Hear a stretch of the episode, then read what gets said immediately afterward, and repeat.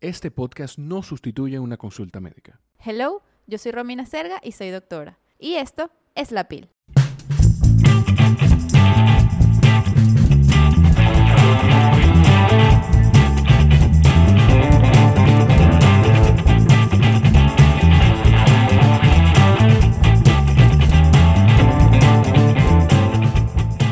Este podcast es para todos aquellos que consultan sus situaciones de salud a un doctor muy popular últimamente, Doctor Google. En este espacio podemos hablar con completa confianza de todo lo que quieres saber, pero que quizás te daría vergüenza preguntar en una consulta médica. Si disfrutas el contenido de la PIL Podcast, te invito a compartirlo. Tenemos una variedad de episodios con distintos temas de salud que pueden ser valiosos y útiles para muchas personas. Así que ya sabes, compártelo.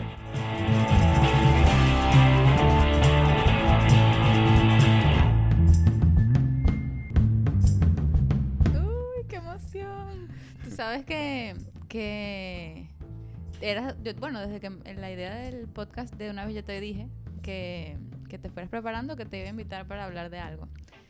Porque bueno, tú tienes muchos algo de lo que podemos hablar, la verdad. Puede ser, hay cosas que tal vez podamos compartir otra vez y tal. Quizás no, pero Sí, no, claro que sí, todas. bueno, depende de la audiencia, pero sí. Sí, y mira, y cuéntame, eh, cuéntale a la audiencia, más o menos, para que te conozcan, porque obvio, yo te conozco, nuestro invitado de hoy es el doctor Mauro Castillo, él es médico de aquí, de egresado de INTEC, y eh, estaba, no sé si estabas o estás haciendo una maestría en medicina del deporte. ¿Estabas o estás? Estoy terminando la tesis ya, Uh. para variar, sí. Sí, parte de las cosas que yo he venido haciendo con la maestría, de hecho es una historia súper increíble porque yo empecé la maestría porque quería entrenar atletas. Y conforme fui avanzando en la maestría y fui eh, ejerciendo en la práctica, me di cuenta que lo mío tal vez no eran los atletas, sino tal vez era la población en general La gente normal. y en específico los adultos mayores.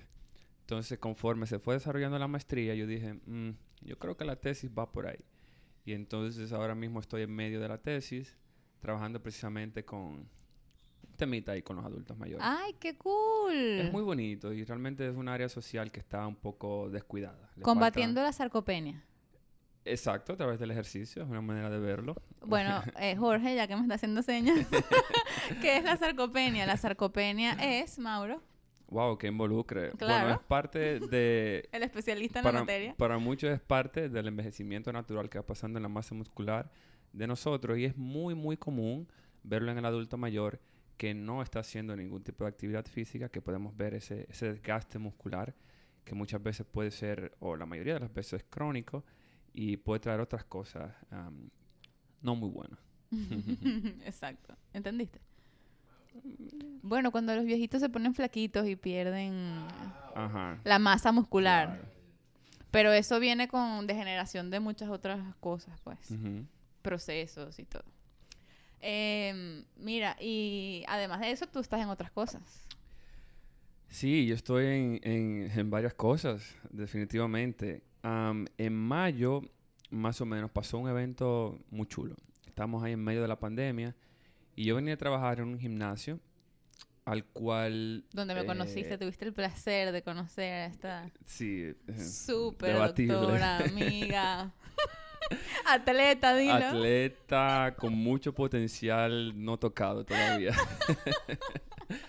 Entonces, sí, definitivamente ahí estaba trabajando con unas personas súper increíbles, y, pero algo no estaba haciendo clic.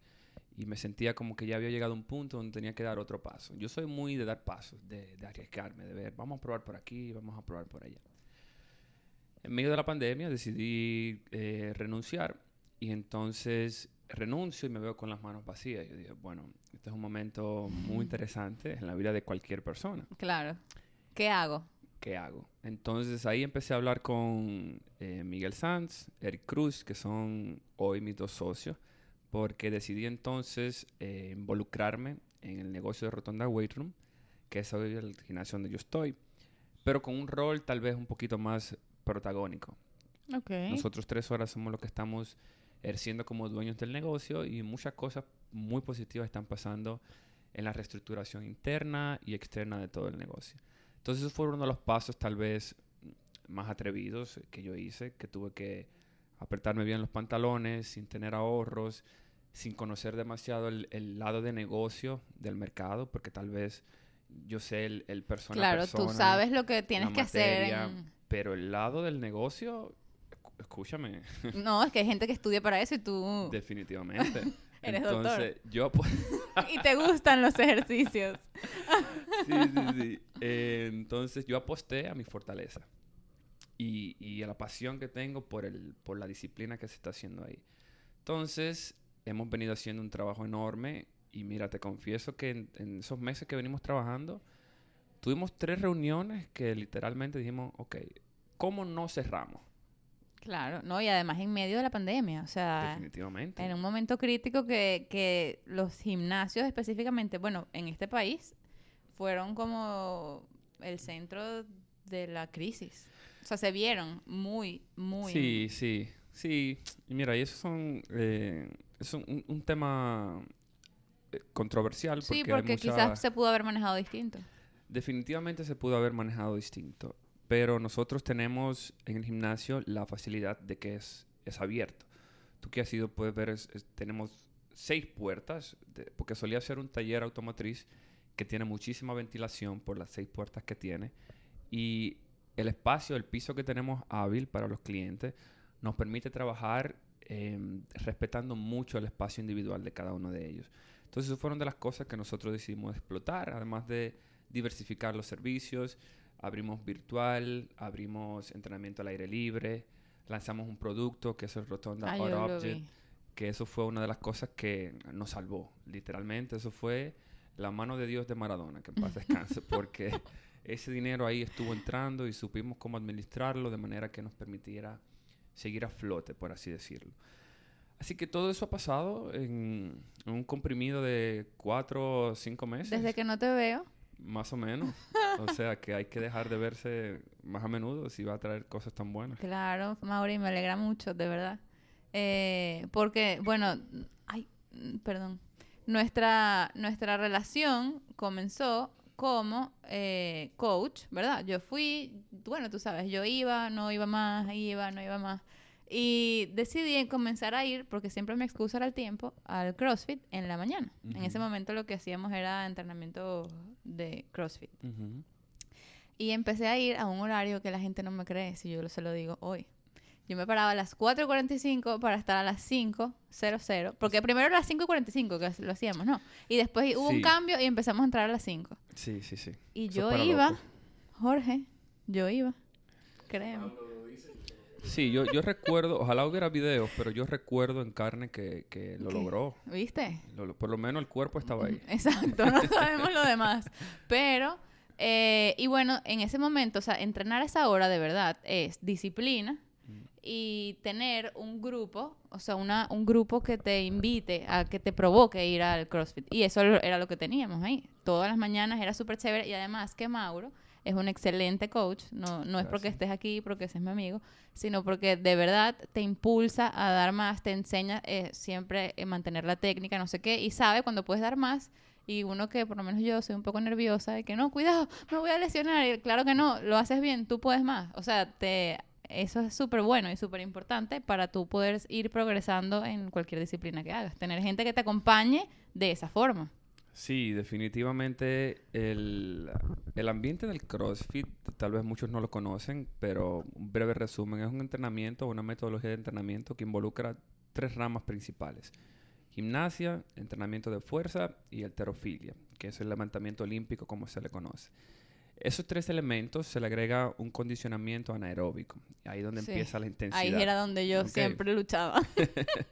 Sí, entonces las clases de CrossFit tienen una particularidad y es que es muy inclinado a la comunidad.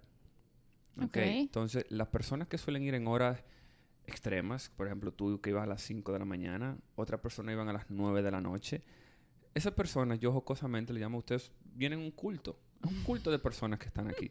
Entonces, para la mayoría de esas personas, de por sí ya ellos tienen el ejercicio ahí, pero el incentivarlo, el, el, el saber cómo comunicarle las cosas, el decirle, mira, no es por aquí, es por acá, pero de una manera que ellos no se sientan que les falta demasiado, sino que, wow, pero esto es chulo. Y, y uno le agrega la personalidad que uno tiene y se adapta a las circunstancias. Y en lo menos que la persona está pensando es en el hacer ejercicio, en levantarse en la mañana. Entonces son Te juro. elementos, No, no me pesaba para nada. claro. O tal vez te nada. pesaba los primeros dos minutos. Exacto, pero ya, pero que- desde que llegaba ya, ya estaba activa. Y la gente me dice, ¿pero qué? ¿Correr a las 5 de la mañana? Tú desde que tú te despiertas eres capaz de correr a la hora que sea. Sí, no, porque lo peor es definitivamente levantarse. Yo siempre le decía a Mauro, me va a caer la pesa en la cabeza, todavía no me he despertado. es que eso es para locos, para locos bueno, pero definitivamente para locos. Sí, totalmente. Mira, y, mm, y ahora también están haciendo CrossFit. Sí, sí, o sea, ese tipo de entrenamiento. Sí, lo seguimos haciendo. Lógicamente hay algunas eh, restricciones obvias de logística. De momento no estamos corriendo. Hay cosas que no estamos haciendo porque el- la organización del piso no nos los permite. Entonces hemos tenido que hacer énfasis tal vez en, en mantener a las personas motivadas desde otro ángulo. Eh, y eso es parte de las cosas que entre comillas podemos decir que ha dejado positivas eh, el tema del, del COVID porque el- muchas de las personas han, han retomado el, el ámbito de salud o le han visto verdaderamente la importancia que, que, Que tiene, tiene, ¿verdad? claro. Y, y hemos tratado como de irnos por ahí para que la gente vea, miren, sí, esto es importante, no porque ustedes están viniendo a rotonda, sino independientemente de, el ejercicio debería ser parte de, de- de todo el cronograma de cualquier persona en el día y nos ha ayudado a mantenernos pues a flote. De Claro. hecho, las personas se han mantenido ahora acercándose, llegando. Tú sabes que diciembre en cualquier gimnasio, óyeme, Es bajo. tú puedes, tú puedes grabar una película del viejo oeste ahí, vacío completamente. Claro. Y Pero- en enero que viene todo el mundo con las pilas en puestas. enero viene un y apocalipsis. los kilos de más. Ajá. Exactamente. Entonces, esas son las cosas que hemos sabido explotar. Porque definitivamente, si, si tuviera que ponerle una palabra al 2020, eh, óyeme, adaptación, flexibilidad. El que no se supo adaptar, el que no supo cuándo ser flexible, Sí, se llegó, fue. llegó, No, y espérate. Creo que no lo podías haber dicho mejor, no lo había pensado y es eso. A- hay que hubo que adaptarse a cada cosa y ser flexible para poder avanzar. Definitivamente. Y mm, tú sabes que yo siempre, yo soy una defensora del CrossFit porque gracias a ustedes y a Rotonda y a todo ese grupo de gente divertida, eh, lo empecé a amar con locura, ¿verdad? Entonces, eh, pero mucha gente, por lo menos mi mamá, pensaba que yo me iba, me iba a lesionar, me iba a poner gorda porque eso es mucho peso Mm. y bla, bla, bla. ¿Verdad? Tú puedes darle una palabra de aliento y a mi mamá decirle que es la, cuál es la realidad. Bueno, mire, ¿cómo se llama ella? Katy. Katy, Katy querida, yo sé lo que usted siente. Yo sé porque tal vez usted lo ha visto y lo ha escuchado. Pero la realidad es completamente diferente. Y eso varía mucho de gimnasio a gimnasio. Las cosas que hacemos en CrossFit definitivamente son muchos ejercicios. Pero no hay un solo ejercicio en la bolita del mundo que no sea adaptable para usted, que no sea modificable. Entonces, independientemente de cuáles sean sus intenciones que hacer con el ejercicio, CrossFit definitivamente tiene una solución para usted, una manera de modificar, de escalar. Entonces, eso es lo bonito que tiene el ejercicio, que se adapta a ti, no es viceversa. Y se puede hacer a cualquier edad. A cualquier edad te lo dice una persona que trabaja principalmente con adultos mayores. Exacto. Y que hay- por lo menos en Rotonda hay roton- había Rotonda Kids. eh, Hay. Rotonda Hay. Kids. Ah, ajá. ok. Esto es una división que nos permite atraer a los chicos, a los más jóvenes, y enseñarles a través del ejercicio, educarles a través del ejercicio y de juegos. Porque para los niños no, tal vez no entiendan lo que es el ejercicio de por sí. Claro. Pero uno los pone a corretear y, y a trabajar en equipo y, y ya ellos van desarrollando aptitudes pues que se, se pueden moldear a eso básicamente. Hola Mauro, hola Romy, eh, hola mamá de Romina, un beso para usted, que es mi fanática, me dijo Romina. Uy, Mira, eh, Mauro, tú hablas de los niños y a propósito de, ¿cómo se llama lo que dijeron? El, sar- la sarco, ¿La sarco qué? sarcopenia. la sarcopenia. Eh, ¿Qué impacto tiene? Eh, porque a- veces los seres humanos no entendemos que la vida no es este año ni el año próximo, sino que cosas que yo voy haciendo quizás desde ahora, no sé si desde la edad que están en Rotonda Kids, me impactan eh, de alguna forma eh, para cuando yo tenga 50, 60, 70 años. ¿Qué impacto tiene hacer esa base? No sé si es mucho el tiempo de quizá, ¿qué edad- ¿desde qué edad están los niños en Rotonda Kids? Empiezan desde los 8 años. Entonces no sé si es mucho el tiempo desde los 8 a los 47 y quizás se pierde algo, Pero ¿qué impacto tiene a largo plazo para un niño poder empezar a hacer eso convirtiéndose ya en adulto? Claro, es una muy buena pregunta, Jorge. Bienvenido. Él siempre hace buenas preguntas. Qué bueno. Mira, el niño que viene a hacer ejercicio a los 8 años, a nosotros no nos preocupa en lo absoluto que es por la sarcopenia. Porque el, el valor que le está recibiendo hoy es un valor de desarrollo y coordinación automotriz. Eso quiere decir que el niño está aprendiendo ahora cómo usar su cuerpo, entender las cosas que él puede hacer sin limitación alguna. Esa es la importancia de que el niño venga hacia nosotros o a cualquier lado A esa edad. y haga el ejercicio. Cuando yo pienso en sarcopenia, bueno, pensamos en sarcopenia cuando tú tienes 40 años y tú tal vez no has hecho ejercicio nunca. Si tú a los 40 años no has hecho ejercicio nunca, ya para los 55, 60, 65, yo estoy diciendo, "Mm, mira, el pronóstico no es muy bueno. Y, y algo bueno que tiene el ejercicio definitivamente es que una persona que nos llega a los 60, 65 años con un diagnóstico clínico de sarcopenia, con una actividad física mantenida de unos 6 meses, ya tú puedes entender o puedes ver la- el aumento de la masa muscular. O sea que es algo que se Noble. puede recuperar muy rápido. Y lo que decía Jorge, como de tener una base, o sea, si yo hago ejercicio desde ahora, hoy, empiezo a, vuelvo, si hoy pudiera volver a hacer pesas, a los 55, y eh, ¿tengo algún beneficio que no tenga alguien que no lo haya hecho? Sí, son dos. El ben- beneficio número uno es que ya estás haciendo ejercicio. O sea, felicidades. Ya de por sí eso tiene unas ramificaciones positivas enormes. Número dos, si en algún momento en el transcurso de tu vida tú tienes que parar por alguna razón, el cuerpo tiene algo que se llama memoria muscular. Entonces es mucho más fácil tú retomar ese hábito y el músculo entender el estímulo que le estamos aplicando porque ya lo ha vivido por un tiempo. Entonces esas son las dos cosas principales que pudiéramos ver ahí. Mira, Mauri, y también quería, mm, que no se me olvide, hablar de tu otro proyecto. Mm, ¿Cuál será ese? Ah, ¿Tienes más de otro?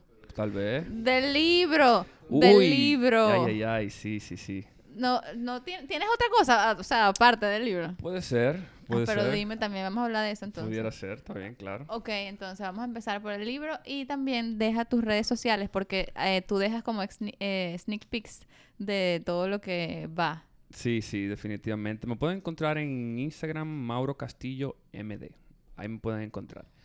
Entonces, el libro es un tema muy interesante. A principio de año, yo en enero decidí retomar el hábito de la escritura porque eh, con anterioridad entendí el valor enorme que eso tiene para uno poder entender y organizar mejor sus pensamientos. Y tú siempre eh, has sido muy pro lectura, o sea, Siempre. leer. Sí, son cosas que heredé de la carrera, pero que después reconocí el valor agregado que eso tenía independientemente de. Entonces, empecé a escribir en enero ahí con mis diarios, a plasmar las ideas, etcétera. Cuando llega la pandemia, más o menos en abril, que todo el mundo está en su casa, Encerrados. exacto, y de bueno, yo tengo que hacer algo con el tiempo y, y qué mejor que aprovechar este nuevo hábito que estoy retomando. Entonces empecé a escribir, escribir, escribir y le comento a mis amigos, oigan, voy a sacar un libro. En ese momento eso era una idea completamente superficial e ingenua. Voy a sacar un libro. Y realmente lo que tenía pensado era un PDF pequeñito de unas 20, 30 páginas hablando de, un- de una idea. Y cuando me empiezo a escribir, me doy cuenta, esto tal vez sea más difícil de lo que yo pensaba. 20, 30 páginas. Entonces, nada, empiezo a Pero escribir. ese límite te lo habías puesto tú. Ese límite me lo había puesto yo. Una, una, buena, una muy buena eh, salvedad que estás haciendo. sí, sí. sí. Empiezo a escribir y en agosto más o menos tengo ya em, un buen borrador de varias cosas, pero no tenía orden. Entonces yo digo, concho, tengo que encontrarle un orden, una intención a estas palabras, porque si no voy a durar la vida entera escribiendo sin nada. Entonces, leyendo el diario y todas las cosas que había escrito, me doy cuenta que hay un patrón que se está repitiendo alrededor de siete u ocho conceptos más o menos Ok. que eran cosas, experiencias que había vivido, no solamente en este año, sino en años anteriores, que sin yo saberlo habían tenido un impacto inmediato en mi vida. Y lo estaba plasmando ahí. Mm. Ya por ahí por agosto, más o menos, digo, ok, vamos a ponerle a esto consejos, porque son cosas que se están repitiendo, como di la verdad, deja de pelear con el tráfico. Ese am, del deja de pelear con el tráfico y yo se ese lo mandé famoso. a un ese gentío. famoso, ese famoso, porque es una... Bueno, ya hablaremos de eso. am, arregla tu relación con el dinero, etcétera. Entonces, fueron cosas que yo fui recogiendo de años anteriores y cuando yo le tomo la intención de consejos, yo digo, "Mm, aquí tal vez tengamos algo. Se lo comparto a algunas personas y mm, lo que escucho de regreso es, mira, esto está muy chulo, pero tienes que profundizar. Tienes que entrar más vivencias tuyas, tienes que recopilar más referencias. Claro, para tener más engagement. Exactamente. Y terminó siendo 110 páginas.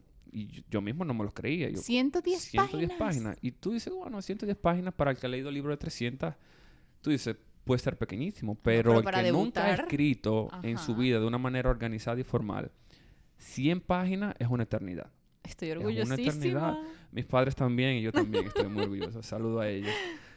Y entonces de ahí salió consejos para todas las edades, que primero lo lancé en inglés, en inglés y luego entonces muchas personas, empezando por mis padres,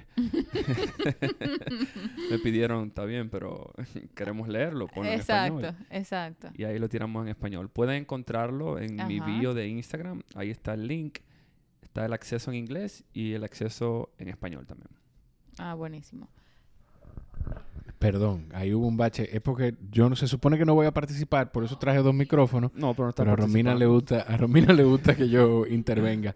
Tú dices el acceso, ¿no está en, está, es a la venta que está el libro? O, ok, en, ¿tú lo tienes a la venta en algún portal tuyo o en Amazon o en algún Sí, otro el libro está en versión digital. Qué bueno que preguntas, Jorge. Es un ebook, es un libro electrónico.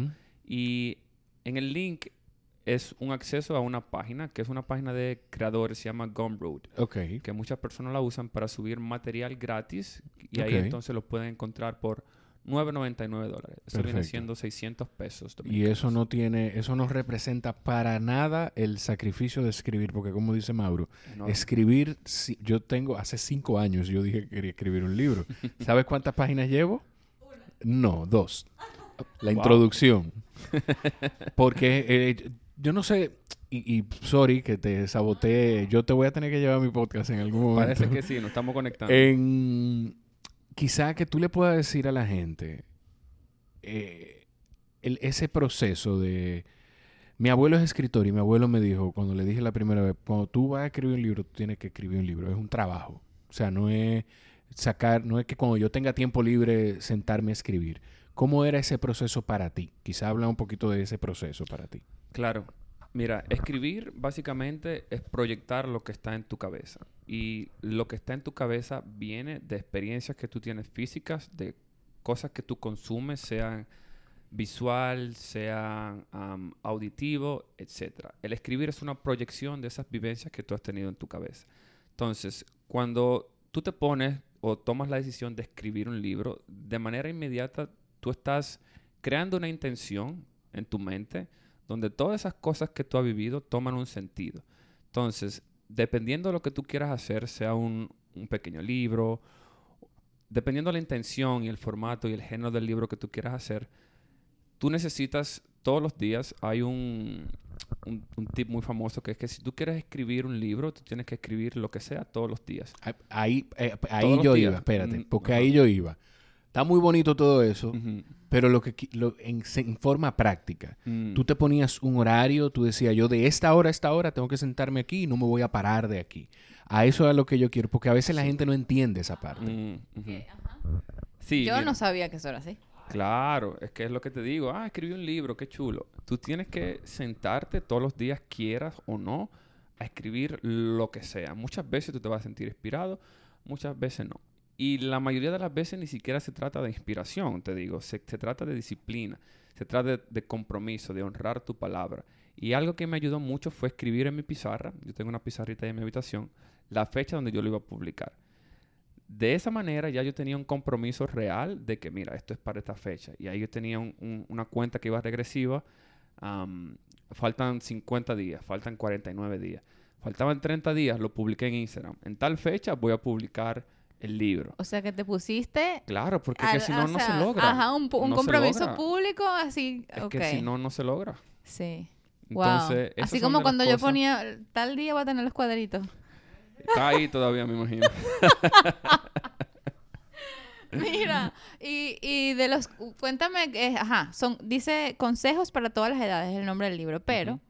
Eh, es así, consejo número uno, así, Sí, em, son siete consejos. principales. Sí, son siete únicos consejos. Ok. Yo quería poner ocho, pero al final ya estaba un poco desgastado. No te daba tiempo, porque di la verdad, el séptimo lo escribiste la noche antes. Bueno, la, la- la edición es lo peor del libro, pero ya entraremos en eso. Son siete consejos y sin, sin comprometerme en decírtelo en orden, eh, di la verdad, arregla tu relación con, con el dinero, haz cosas difíciles, hazte amigo de personas mayores que tú, aspira a la persistencia, no a la inteligencia. Eh, ¿Cuál aparecerá por ahí? Deja de perseguir la tráfico. perseguibilidad, la felicidad y no pelees con el tráfico. Esos son los siete consejos principales y en cada uno de ellos hay cosas muy, muy bonitas, muy, muy particulares y referencias que cuando yo las leí me marcaron de una manera que espero que siga marcando a muchas personas. Y para todas las edades, porque yo no creo que el, conse- el consejo tenga edad, no creo. Eh, hoy yo te puedo decir un consejo y en 30 años tú escucharlo de otra persona y seguir aplicando. Los consejos son infinitos, no tienen edades. Entonces, de ahí viene el nombre. y Consejos aplicables a todas las situaciones. Deberían ser. Deberían ser. De una u otra manera. Deberían ser. Eh, no, y eh, tiene que ser un libro muy chévere porque la forma de ser de Mauro, Mm. eh, para quienes lo conocemos, ya tú también lo conoces, Jorge, eh, es, él te transmite paz, o Mm. sea, como buena vibra, como que es una persona que, que si esos son los consejos para uno vivir la vida tranquilo, yo tengo que leerme ese libro, Mauri. Sí, sí, sí, mira, el, el- gracias Romino por tu observación. Am, el capítulo número 3 es el de no pelees con el tráfico. Y precisamente el enfoque que yo le di ni siquiera se trata del tráfico. Se trata del cómo tú tienes que sol- soltar. O sea, cómo no puedes preocuparte por cosas que no puedes controlar. Y específicamente el tráfico es una de ellas. Total. Y No depende de ti para nada. muy poco. Entonces, el, el- tú puedes tener una percepción del comportamiento de una persona por cómo reacciona al tráfico. Tú puedes ver personas que, que se van en ira, personas que se ríen, etcétera. Y ya tú puedes ver cómo ellos enfrentan o cómo son ante situaciones de estrés. El que vive en la capital sabe que el tráfico representa am, una parte importante del desplazamiento en la ciudad. De las horas de vida. Sí, o sea, son horas, son semanas tal vez al año que se te van solamente en tráfico. Ujú. Entonces, partiendo de ahí, ¿cómo tú estás aprovechando ese tiempo? Bueno, yo comparto ahí, si te gustan podcasts, escucha podcasts. Si te gustan audiolibros, escucha audiolibros. Yo tengo un mini diario que yo lo uso para cuando yo estoy en el tráfico. Estoy en un tapón, bueno, yo saco mis noticas, si estoy escuchando algún podcast, escribo algunas cosas. Trato siempre de aprovechar lo que puedo. O sea, que piensas hacer un segundo libro. Sí, pero este tal vez sea un poquito más científico. Pero- Uh, de, medic- o sea, de, de medicina, deporte, algo de ese tipo. Em, sí, se trata más bien de la mente y el ejercicio. O sea, te lo dejo ahí porque tú sabes. Claro, no... no- buenísimo, Ajá. buenísimo. Entonces, la parte más difícil del ejercicio no es para nada el ejercicio. el- el ejer- Y ni siquiera tiene que gustarte el hacer el ejercicio. Coño, ay, perdón. por no, coño. sí, sí, no. Eh, Puedes decir lo que tú quieras. No tiene que gustarte hacer ejercicio. ¿Por qué? Es- El ejercicio es dolor, eh, eh, es no placentero para la mayoría de las personas. sí, al día Entonces, siguiente te duele todo. Coño, claro. Entonces, no es una cuestión de gustarte o no, es entender el valor que eso representa para tu longevidad. Entonces, si no entendemos, si no lo vemos de esa manera, entonces se nos va a ser muy difícil empezar a utilizar el ejercicio como una manera de, salud, de, de recrearnos. Sí, y como yo a veces lo veo como que tú ves una persona eh, gorda, con malos hábitos, eh, sedentaria, que quiere vivir hasta los 100 años. Y tú dices, ¿y tú crees que lo que estás, o sea, yo en mi mente, porque yo no se lo digo, ¿verdad? Pero en mi mente pienso, ¿y tú crees que lo que estás haciendo hoy te va a llevar a esa edad? O sea, cómo estás comiendo, los hábitos que tienes y lo que estás haciendo. Sí, mira, yo estaba escribiendo en mi Twitter, que creo que también lo compartí por Instagram. ¿Cuál es Mm, tu Twitter? Mi Twitter es Mauro Castillo G. Ok. Buena pregunta. Am, que lo compartí. Nuestro físico, en la mayoría de las veces, es una reflexión de cómo nos pensamos. ¿Ok? Entonces, como tú te piensas, probablemente sea como tú te veas. Esto aplica para la mayoría de las personas, lógicamente con excepciones. Y hay personas que no entienden no pueden verlo de esa manera, pero es una realidad. O sea, tú ves una persona que está, que se ve físicamente saludable, tú puedes decir, bueno, hay un trasfondo de algo y, y ese algo suele ser salud. Hay, hay muchas vertientes, ¿verdad? Pero tú miras el opuesto de eso y tú dices, óyeme, una persona sedentaria, una persona que no tiene un peso ideal, Claro. entonces, esas son las cosas que tenemos que hacer, seguir haciendo énfasis como profesionales de la salud y el fitness. Fitness. Fitness. Em, y tú dijiste que la parte de la edición era la más difícil. ¿Por qué? Me quedó esa duda. ¿La parte de la qué? De la edición del libro. Ah, sí, mira. Entonces, yo soy muy... hazlo por ti. O sea, hazlo por tu cuenta. Como que muchas de las cosas que yo hago en mi vida, yo trato de que pasen por mí en su, totalidad. Y yo quería escribir, yo quería editar y publicar el libro yo solo. Para enseñarle y demostrar a las personas que sí se puede tú solo, que tú no necesitas necesariamente depender de un tercero. La edición es lo más difícil porque tú tienes que encontrarle un orden a las palabras de manera que las personas puedan entender lo que tú estás diciendo. Si tú te pones a escribir un día en la vida de Romina, tú puedes empezar a escribir ahí un lote de disparates, bla, bla, bla. Pero cuando tú, O sea que mi vida es un disparate. bueno, No, mentira. Eso es lo que diría una mujer tóxica, pero como yo no soy tóxica, yo sigo. cuando tú te pones, ok, ¿cómo yo puedo hacer que estas 100 palabras que yo escribí tengan sentido para el que me lee? Ok. Entonces ahí empieza la edición. Sí. Sí, sí, pero también pensando que si tú lo escribes, tú lo entiendes. O sea, si lo hace Claro. otra, si lo hace Jorge, ponerle Claro. orden a lo que tú escribes, él lo va a entender él y muchas otras Sí, personas. Y, y mira algo súper ah, que me pasó. Yo se lo entregué a unas personas a que lo leyeran para recibir un, un retroalimentación. La persona lee la introducción y lo primero que me dicen, tú tienes que cambiarle el tono a estas palabras.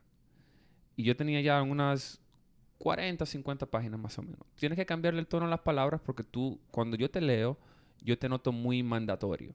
Como que si no es por aquí, tú estás mal. Y cuando yo volví a leer esas 50 páginas, yo dije, "Ah, joder, pero yo tengo que reescribir toda esta vaina. y tuve que reescribirlo. O sea, hay muchas palabras que tuvo que cambiar, mucho mm, el tono, porque el, el escribir tiene un tono y, y eso tú lo puedes identificar conforme vas leyendo más. Entonces, tuve que reescribir muchísimas cosas. Mira, el día antes de la publicación yo estaba harto, pero yo no quería saber de ese libro más nunca en mi vida. Porque harto, es una- o sea, tú no te explicas. Claro. Y no lo he vuelto a leer el libro entero. O sea, yo lo, lo publiqué y, y no me he sentado a leerlo de una sentada como que entero. Porque, bueno, estoy dándome un poco de tiempo de, de sanar, de superarlo. de superarlo. Pero es que tú sabes que a veces eso pasa. Yo le, yo le comentaba a Jorge que yo no me, no me escucho en los Mm. episodios. O sea, yo lo grabo eh, y no sé, no me gusta escucharme. No sé por qué. O sea, no sé, eso debe tener una explicación psicológica. Le preguntaría a Arianna. Eh, de Arianna con doble N, síganla en Instagram y busquen su, eh, su podcast, que no es terapia. Eh, eh, eh, que eso tiene que tener una explicación psicológica. ¿Por qué lo tuyo? O sea, no lo quieres escuchar. No, no sé. Y, eh, no es que no me gusten. Yo amo lo- grabarlo. Y Jorge me dice, si tú te escucharas, tú vieras Ujú. cómo has mejorado en el Claro. tiempo. Pero bueno, algún bueno, día. te hago la invitación a que te escuche. Y, a, y- y a- yo a ti, a que te leas. Mira, Tengo deja que- un mensajito de despedida a todos los que nos escuchan, querido Mauro. Gracias por la invitación. Te quiero. eh, no, eres, eres too much.